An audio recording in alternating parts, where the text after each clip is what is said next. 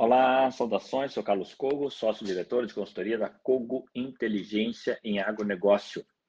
Abordando as tendências para o mercado de arroz nessa nova temporada, a gente observa que os preços do arroz em casca estão relativamente sustentados no mercado interno. O preço médio do arroz em casca tipo 1, com 58% de grãos inteiros, fora produtor no Rio Grande do Sul, está cotado a R$ 85,15 o saco de 50 quilos. Este preço é 11% maior do que o preço praticado na mesma semana do ano passado. O preço, é fato, já caiu 6,5% desde o início do ano, mas mostra muito mais resistência a novas baixas do que ocorre normalmente num período de colheita. Por que isso?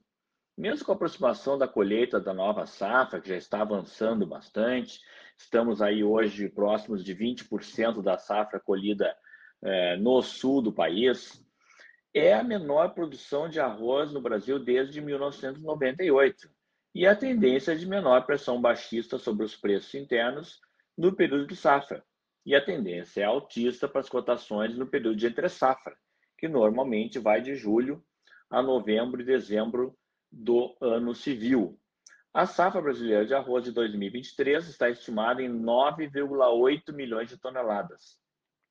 É uma queda de 8% em relação ao ano passado e fica muito abaixo do consumo doméstico deste ano, estimado em 10,5 milhões de toneladas. Portanto, a safra brasileira de arroz de 2023 não é suficiente para atender o consumo total de arroz no país esse ano.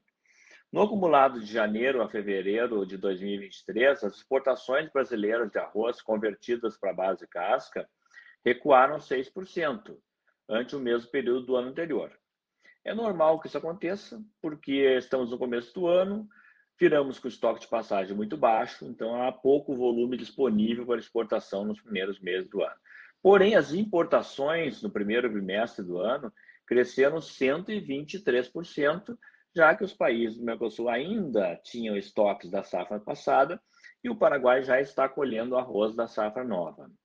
No acumulado do primeiro bimestre de 2023, as exportações totalizaram 251 mil toneladas, base casca, as importações 222 mil toneladas base casca. Então, apesar do desempenho negativo da exportação, é, ela ficou acima da importação e ainda já há um superávit de 29 mil toneladas na balança comercial do arroz nesses dois primeiros meses de é, 2023.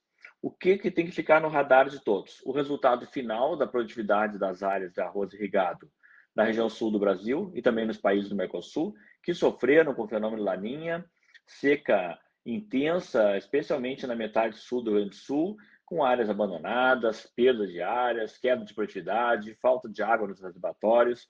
Então, somente no final da colheita teremos uma dimensão exata do tamanho da safra gaúcha, que representa praticamente 80% da safra brasileira e vai nos dar realmente o tamanho é, real da safra brasileira de arroz deste ano.